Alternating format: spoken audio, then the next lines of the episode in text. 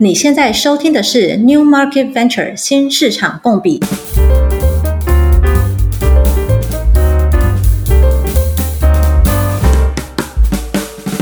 大家好，欢迎来到新市场共比新的一集。我是主持人 Jane，我是主持人 Peter，我是主持人 Jason。哇，我们今天很难得诶，三个人同台，然后没有来宾，为什么呢？Jason，因为来宾都不想来，没有啦，来宾都很想再来。哦，对啊，我想是这样子啦，就是说，我们其实从去年开始这个节目，去年大概七月左右吧，到现在大概七八个月的时间了。然后七八个月中间啊，真的发生好多事哦，就是我们三个人各自都发生了很多的事。像 Peter 啊，Peter，你要不要说说看，你这一段时间发生了什么事？我最大的变化应该就是去年底从德国柏林搬回搬回台湾，然后现在加入新创公司。XREX，然后在这里在台湾做产品，这是我最大的。是加入台湾的新创公司，没错，对，没错。身体力行，说要把国际经验带回来台湾，就真的带回来台湾，然后连人都搬回来了，这样。对，举家搬回。那 Jason 你呢？就是去年开始准备创业，所以去年底真的成立公司，然后开始募资，然后现在要开始做产品，然后也的确是身体力行，想要做一个可以。面向全世界消费者、使用者的产品，这样子。而且创业好多事情要忙哦，你要募资啊，什么之类，光简报就要改几百版，然后要想产品啊，什么之类，所以就是百忙当中还要抽空出来爬做 podcast，其实真的也是蛮不容易的 commitment。是蛮不容易的，可是我觉得阿珍更不简单。不过也是自己下去跳下去创业，对于这些来宾讲的内容很有共鸣。嗯，对。但是我觉得阿珍也是另外一种很。不简单的人生变化。对，我现在从去年夏天，我人生 就一直干嘛超英赶美嘛，所以我在中间就我去年，对，我在我去年就结婚嘛，正式正式办婚礼，然后办完婚礼了不久之后呢，然后就哎。呃，新的生命就要出生了，所以我现在在这个阶段，就是现在录音的这个当下，我们已经准备要迎接新的生命。然后等到你们听到这一集的时候，应该我是焦头烂额的育儿当中，这样。希望这一集试出的时候，小孩满月了，差不多。对，希望就希望希望到时候我是一个稍微可以休息一点的状态。不过就也因为这样子，然后。呃，其实我们一路以来就是访问了很多来宾，我觉得非常有收获。不过因为呃，最近考虑到大家各自的。生活啊，或者是工作上面的 low 点我们可能暂时呢，就第一季先在这个地方也小小的收个尾。刚好幸好我们也访问过了蛮多的来宾啦，然后等一下呢，我们的这个节目里面，我想说我们可以大家很快速的也总结一下，就是各自对于第一季的一些想法，然后还有对第二季想要做什么样的主题啊等等之类的东西，我们可以很快来分享一下。这样顺便跟大家预告一下，会有下一季，我没有跑掉，只是会晚一点。跟大家见面一次。哎，其实去年录第一集的时候，大家就有讲好说，我们这个节目应该没办法每个月都一定定期产出，一定会有一个第一季做个结尾，然后休息一下再筹备第二季。其实本来就有这个规划。好，希望我们观众还记得，我自己都差点忘记了。好啊，好啊。那那我想，我们今天就是在第一季的结尾，呃，就来聊一下大家第一季访问了这么多的来宾。然后各自有没有什么心得，或是比较印象深刻的 take away？好了，那 Peter 要不要先开始？没问题啊，我觉得印象深刻的或是有收获的地方真的太多了。如果硬是要挑的话，我觉得对一个主题特别的印象深刻，那就是说找人真的非常的困难，那找到错的人的代价也是非常的大。那我可以举一些来宾提到的点，譬如说，当时呃建强科技的 Gene，他其实在进泰国、进日本的时候，就花了很大的功夫找人。那他特别是用了一些创意，譬如说，他当时就是用了呃剩下的一些 PR 资源，发了一个记者会。那在当地增加了知名度之后，诶，才找到了比较适合的人才。那当时那呃有一集的来宾许权也提到说。诶，其实有很多不同的招募管道，他分析了哪些招募管道，各个招募管道的优劣，然后来让呃我们知道说，诶，如果要找到哪种 level 的人，应该要去哪些招募的管道。那当时的呃500 Global 的加速器导师 Thomas，他也提到，为了这个职缺要去讨论一个很适合的一个职缺的叙述，要去刻制化、去定定，才能找到合适的人。绝对不要因为他过去的 title 或是他一些经历，就有点呃呃鬼迷心窍吗？哎，就相信了他的 title，而忽略了到底这个人适不适合。那我觉得印象更深刻的是，当时 Alex EasyTable 的创办人 Alex，他有提到说，哎，找到不对的人，那真的是非常的惨。他可能哎用了公司的钱来做什么交水电费啊，那真的是很多很瞎报的事情。对啊，然后呃，我也觉得呃，Kubi 的创办人问他提到说，怎么样善用加速器的资源来帮助他们找人，或是透过 Mentor 来让他们能够更好的去做一些顾客的筛选啊等等的。我觉得怎么样找到对的人，然后用资源找到呃正确的人、合适的人，这是我在第一季当中我觉得印象最深刻的一个部分。找人真的好难哦，Jason 自己现在也很有感觉，对不对？对啊，就是找人，除了找到对的人之外，要让这个人真的能够顺利上工，其实很多工作要做。那 Jason 你呢？你自己最大的 take away 是什么？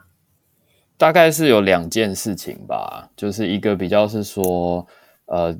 我们本来是在一个国家做营运，那要它要变成是多个国家做营运，这中间转换的工程也其实是很浩大的。那这个其实是要做跨国市场必须做好的准备，这是第一大块。然后第二大块就是关于说一步一步按部就班的去做国际市场，那真的要很了解目标的产业、目标的用户、目标的市场，然后这件事情是怎么进行的，对啊，那。刚刚讲的第一点就是，真的要把一个单一一个国家营运的公司制度跟架构变成跨国营运。其实很多人都有讲到，这其实是税务、法务跟聘人这些事情要处理。那我记得有讲到，比方说像苏有利啊，然后 Alex 啊，还有像 Kelly 啊，他们都有讲到类似的事情。那那个概念就是因为自己最近还只是说在台湾刚成立公司啊，然后要弄报税的事情啊。然后台湾的劳健保的事情啊，然后劳工退休金的事情啊，然后把它变成是聘雇合约啊，这中间林林总总非常多的规定，就会影响到说你有多少的成本，其实是呃除了说是付薪资给员工、给团队成员有好的待遇之外，也必须符合政府的法令，提供提供各式各样的保险跟退休金。那这个成本结构的计算，台湾的法令其实就已经相对有一段时间要去熟悉了。那你如果变成是多个国家都有团队成员的话，那它怎么呈现在同一个公司的制度跟财报下面？然后怎么去符合政府的法规？然后这些东西其实是要事先处理的。所以像尤力就有提到说，这个事情不能忽略。然后像 Alex 也有讲到说啊，你要把这整个公司架构做好准备，转成可以容纳多个国家的人才。这件事情其实是很重要的。然后像 Kelly 有讲到说，你在各个国家做销售，不能随便忽略税务的问题，因为你营收不同角度进来，不同国家进来，那怎么符合这个国家报税的制度？然后各个国家之间钱移来移去，那个财报认列跟税务的认列，其实真的蛮复杂的。自己实际下去做公司才觉得啊，这个事情真的很复杂。以前可能就是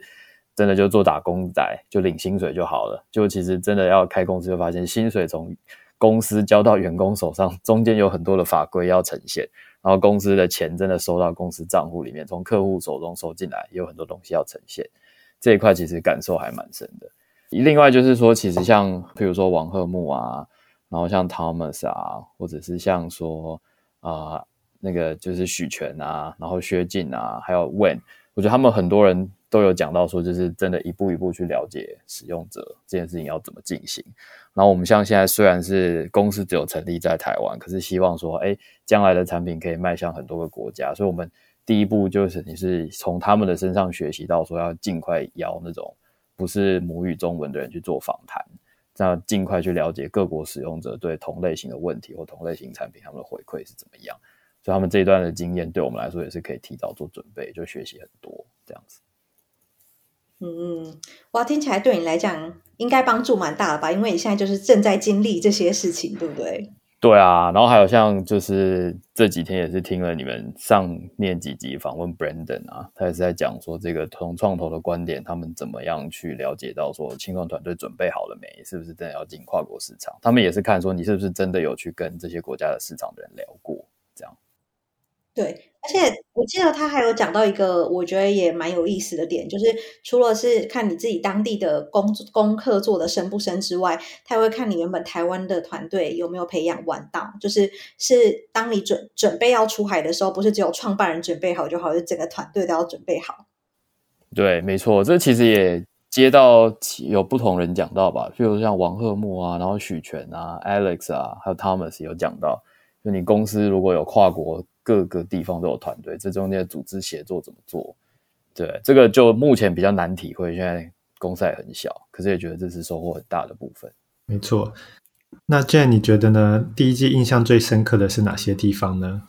嗯，我觉得印象深刻的地方有蛮多的，但是我大概呼应一下刚刚 Jason 讲的，就我觉得在不同的来宾呃的访问当中，其实你都可以听得出来，大概有几个共通点。第一个共同点就是 process 的重要性，因为我觉得像我们以前去想，就是以前像我以前年轻的时候在新创啊，很冲，就会觉得打海外市场，我们就找一个很厉害的人，然后非常的有有毅力，然后有冲劲，就去把这个市场打开了之后，后面的事我们再慢慢想，所以就比较像是哦，我们先去测试，测试了之后。真的成功了之后，我们再想要怎么样把它规模化。但我觉得在蛮多呃不同的来宾的访问过程当中，都听得出来他们对于早期就是对于整个组织、嗯、operation，然后还有 process 的这个重要性。嗯、所以就大家就会不断的提到说你要有那个 playbook 嘛。那我觉得这件事情其实算是，不管你今天是不是立刻就决定要出海，但是它是一个很早期要被你放在心上的。所以我记得呃之前访问 Alex 的那一集吧。他会讲到一个我觉得很有趣的观点，他说：“Eventually，你就是要把自己想象成你有没有办法像麦当劳一样？就我说，我今天我要展店的节奏是我自己决定的，但是我展店的时候我已经有一个扩张的方式，这是很 sustainable 的。所以我觉得这对我来讲是一个蛮大的收获。”许权好像也有提到有一点类似的概念，然后 Crane 好像也是。对对对，因为其实大家不约而同最后都讲到差不多的事情上面，这样子。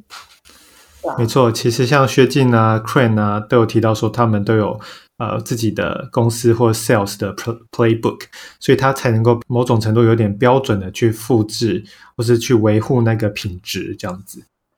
对，那呼应到这一点，就是另外一个部分，就是我觉得心态的建立也很重要。就是刚刚这些人呢，他们其实在跟你分享的时候，我们之前听呃，不管是俊也好啊问也好啊，然后。呃，Alex 也好啊，等等之类的，他们其实都有传达出，他们其实 Day One 就有在想说要出海这件事情。所以 Again，就是我现在要不要出海，这是要看天时地利人和。但是我一开始的 mindset，我就会想到要出海了。那我记得上次访 Brandon 的时候，其实 Brandon 也有讲嘛，就是你要出海的时候，你其实是有很多不同的资源可以再去拉拢的。然后你要去怎么样去设计？呃，你的组织的方式，或者是借鉴海外的资源，这些东西都是有点有迹可循的。那现在在台湾这个节骨眼上，就我们现在其实也有蛮多人，其实有很多海外的经验，然后呃，或者是人就身在海外，或者是我们本来就是在一个比较 global 环境里面，所以很多的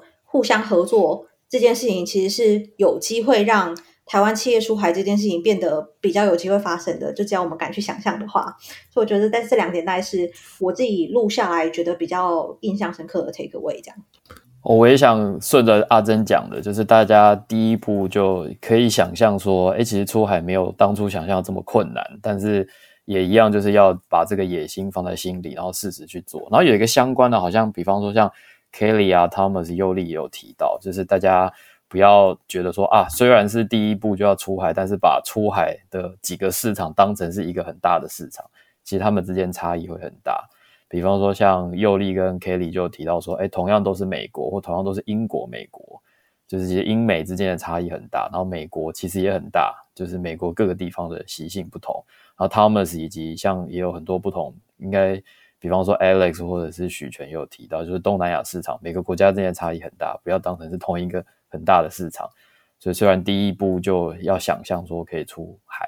可以跨国，可是一开始的目标不能随便设说啊，这些国家都是海外市场，全部都是同一区这样子。对，这有点呼应回来刚刚讲的，就是说很多人也都不约而同的就会讲到了解当地的市场，然后跟当地的人有一些互动很重要嘛，因为你在没有深入的了解欧美的差，就是英国跟美国的差异之前，你可能不知道说哦，原来他们的对于一个软体的 perception 可能还是会很不一样，或者是你其实，在东南亚的不同的国家。但是不同国家他们的发展程度，或者是他们的成长的方式，其实也会蛮不一样的。所以这就也也呼应到刚刚 Peter 有讲的，就是我们一定要去想办法去了解这个市场，挨的是透过跟当地市场的对话，然后当地市场的访谈，或者是像最近其实因为节目开播了之后，也有些人就会开始问说，哎，那我们最近就是对泰国市场有兴趣，哎，是不是可以跟你聊一下，就是各种的资源。嗯，去想办法把它凑起来，然后让你对于这些市场有一些更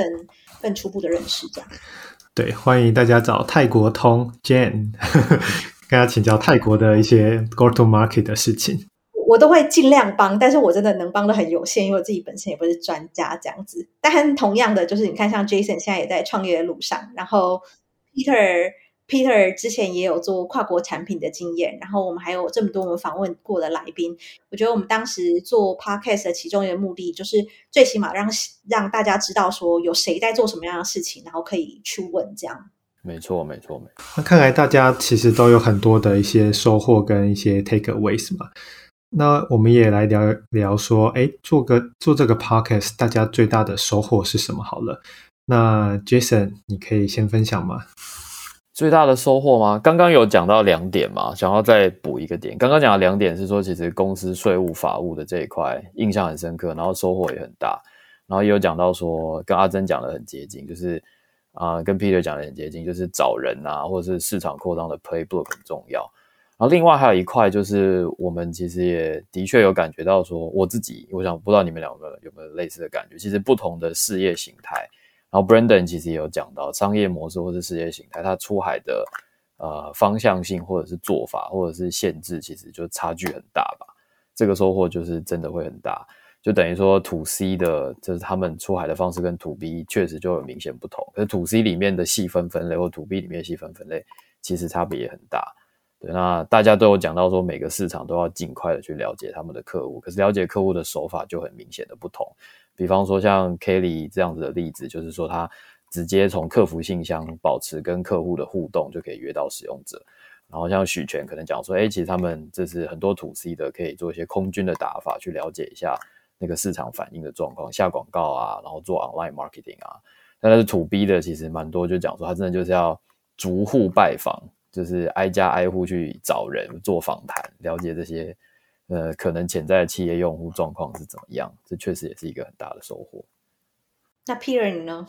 呃，我的话，我觉得收获可以呃归纳成两点。第一点当然是跟这些有经验的来宾的访谈当中，我也是学习到很多。譬如说，跟 Kubi 问的访谈中，我了解到说，诶，原来呃 ICP 就是如何去更好的去细分。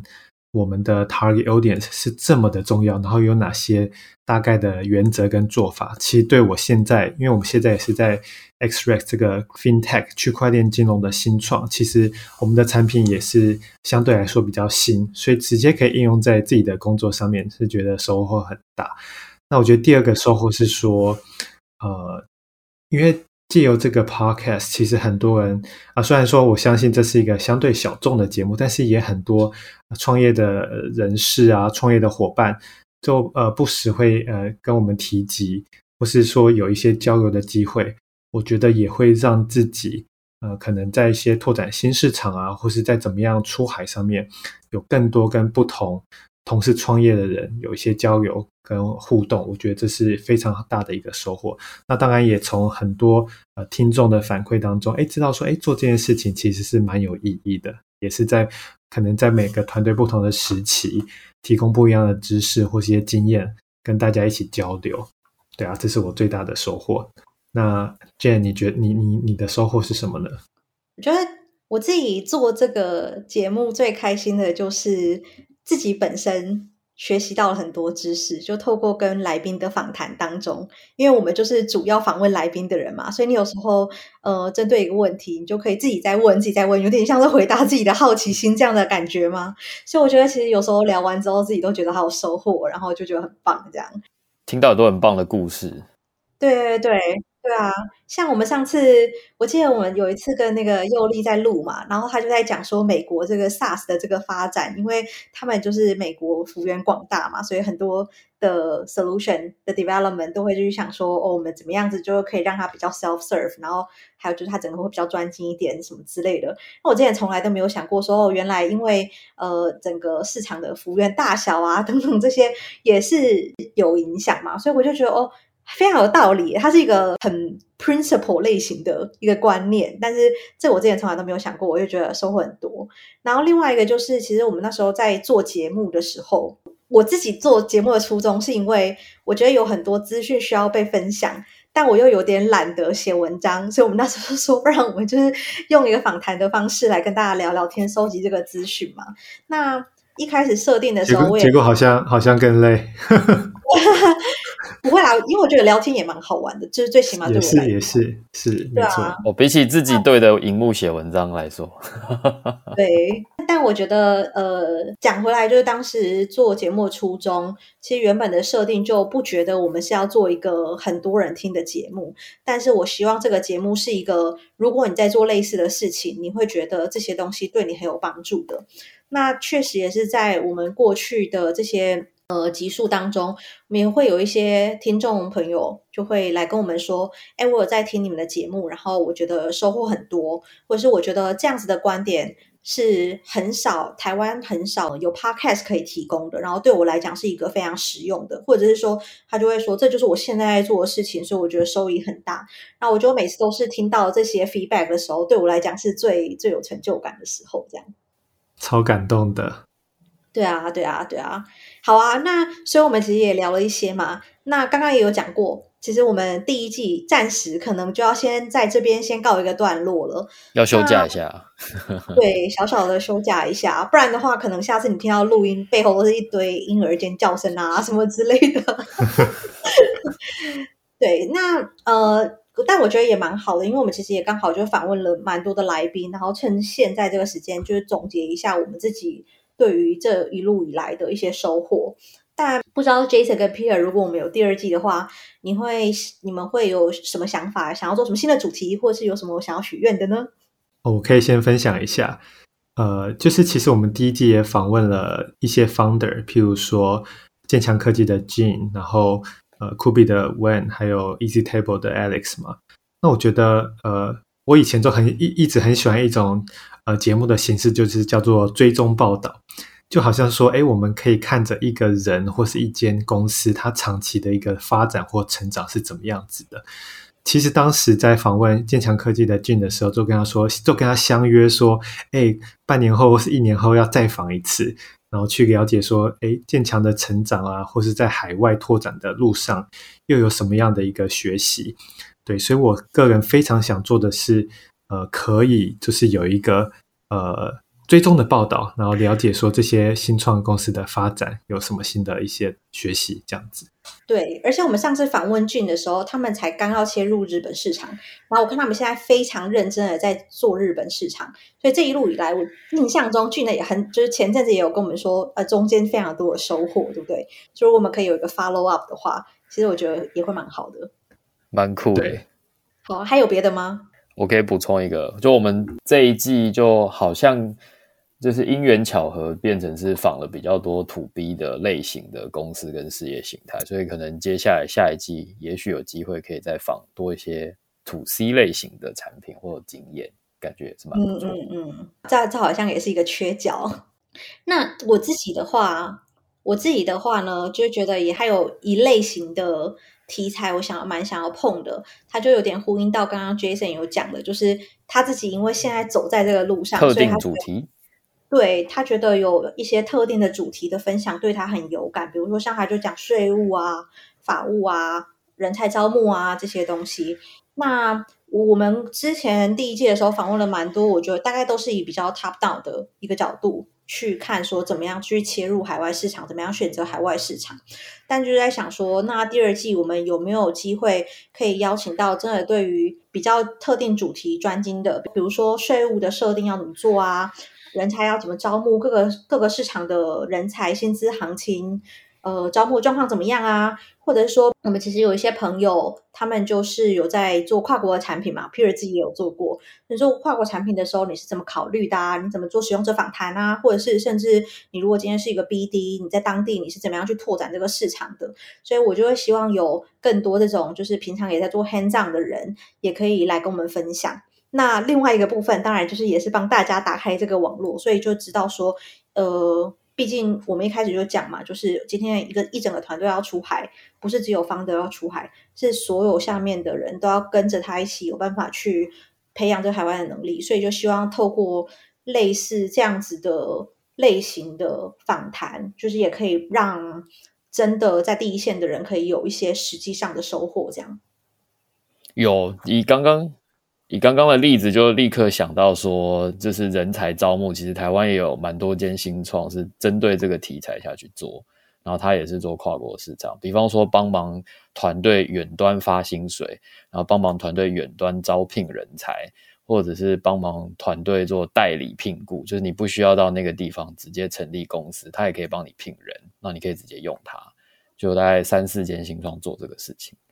我觉得这蛮有趣的。然后还有另外一个是我自己因为工作的关系，就接触了很多国外的 Martech agency 嘛。然后我发现国外很多做的很好的 Martech solution，他们其实都会有一套蛮完整的系统去跟他们的呃 partner agency 合作。所以比如说我们之前呃跟一个伙伴叫做 Brace，他们是一个 CRM 的软体，跟他们合作。Marketing automation。对对对。那他们就会告诉我们说，哦，当你成为我们的 partner 的时候，第一年我们对你的期待是什么？然后会帮你尽量做你的 heavy lifting。那我就会希望说，在第一年当中，就是我有点 hand hold 你的方式，你只要想办法把 leads 带进来，然后我会帮你做怎么样子的 enablement，我会帮你做怎么样的 conversation。然后他们自己也本身也会有很多，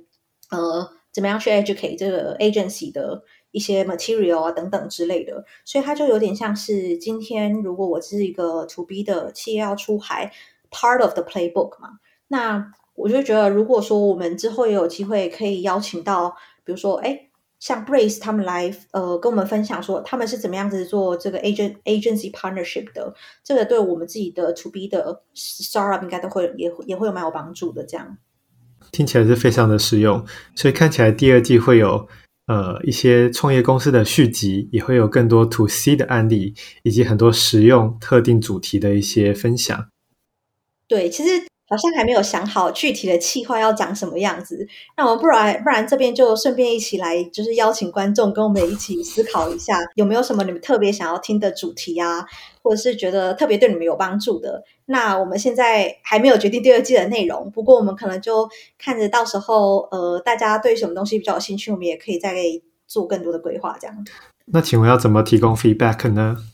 请大家记得帮我们在 Apple Podcast 或者是 Spotify 或者任何可以评分留言的地方留五星评价，或者是你真实的评价。然后我们在 Show Note 的地方也会有一个连接或是一个 email，可能还没有决定，写 Show Note 的时候才会知道。大家可以，对大家可以留问卷或者是写 email 回馈进来。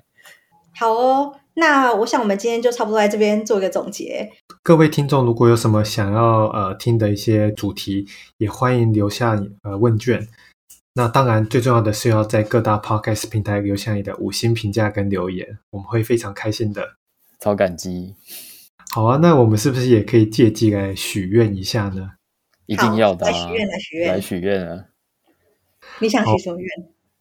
哦，我希望我们第二季会有一些新创啊，或是呃一些支持新创的单位想要 赞助我们的节目的话，我们会非常的开心。这样我们就可以呃，说不定可以买更好一点的录音设备，或者说呃，可以找人帮忙做一些剪辑，可以让这个节目的品质效果更好。对。因为我每次剪接的时候，我们自己因为这家录音后面都很多杂音，每次都剪到非常的阿杂，所以如果有赞助的话，可以呃，Jason 跟 Pierre 现在都在台湾，你看我对你们多好，送他们进录音室好不好？就有一次难得阿珍刚好回台湾，然后跟阿珍进了录音室，现在就差 Peter 还没进过录音室。的那一次，我真的是觉得哇，天堂！整个升级，我们自掏腰包进录音室，觉得哦，感觉很爽。这样 欢迎呃各位干爹干妈，如果有兴趣的话，欢迎赞助我们第二季的一个节目，谢谢。